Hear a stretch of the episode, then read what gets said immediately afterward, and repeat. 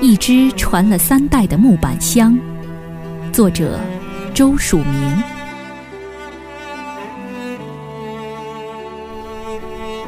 在告别马年、迎接羊年的日子里，我在家搞了一次大扫除，又把我的祖父留下的那只旧板箱擦得干干净净，叠放在备叙箱上。这只未经油漆的白胚杂木板箱。长七十二厘米，宽四十二厘米，高三十二厘米。打开箱盖，盖子里面有祖父亲笔书写的“周秋堂乙丑年吉利”字样。木板箱是祖父七十多年前遭日本鬼子飞机轰炸遇难后的唯一一件遗物。它见证了日本帝国主义侵略中国、疯狂屠杀中国人民的罪行。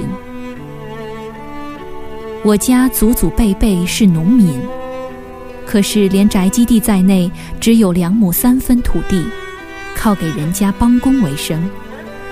我的祖父十六岁时拜师学做泥水匠，他聪慧机灵，又能吃苦耐劳，常常白天帮别人造房子。夜里在家自学灰雕，什么双龙抢珠、双狮滚绣球、鹤寿延年，都能雕刻得活灵活现。三年多后，他成了远近闻名的花作师傅。在我祖父二十三岁的一天夜里，他塑好了一条龙，想看看立体效果如何，就点了两盏煤油灯。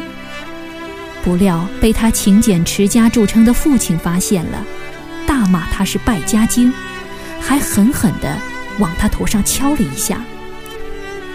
倔强的祖父受了委屈，不哭也不解释，只带了装有几件更换衣裳与泥水匠工具的木箱，赌气出走。祖父一连五年多没回家，赚了点钱。就托同乡捎带回去。一九四四年春节过后，周家浜东面余家宅上的泥水匠阿月师傅来到我家，说是一来望望周师傅，二来想问问我祖父什么时候出去。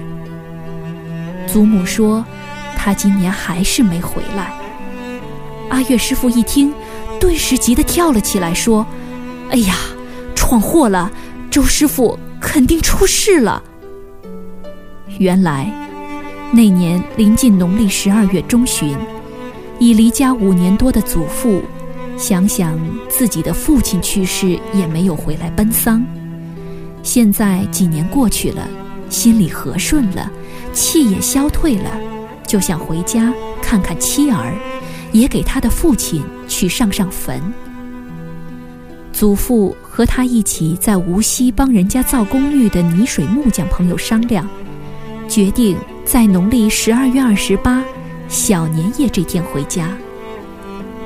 可是我的祖父归心似箭，十二月二十三日，于工头结清了工钱，拎了一只布包，独自坐夜班火车就走了。当时，日本侵略军。正由北向南不断推进，一路上烧杀抢掠，无恶不作。日本飞机到处乱扔炸弹。祖父动身后的第二天，阿月师傅他们听说，昨天夜里有一列到上海的夜班车，被日本鬼子炸脱了，就担心是不是祖父搭乘的那一列火车。所以春节一过，就来我家探探虚实。想不到，他果然没回家。我祖母听了阿月师傅的叙说，只哭着骂了句“东阳赤佬”，就昏死过去。阿月师傅也捶胸顿足，哭着说：“都怪那一夜没拦住周师傅。”祖父的母亲，我的太太。就此一病不起，没熬过正月半，就离开了人世。我可怜的祖母和他三代独生的儿子，我的爸爸，从此相依为命，过着艰难又担惊受怕的日子。后来，在阿月师傅他们的帮忙下，把祖父的那只放更换衣裳的箱子带了回来，交到了我祖母手里。后来，祖母临死时，把箱子。交给了我娘。二零零六年七月，八十八岁的娘病重的时候，又把这只箱子交给了我。我娘再三关照我，要保管好这只箱子，要世世代代的传下去，不要忘记是日本人炸死了我的祖父，要牢牢记住。日本人对我们中国人犯下的滔天罪行。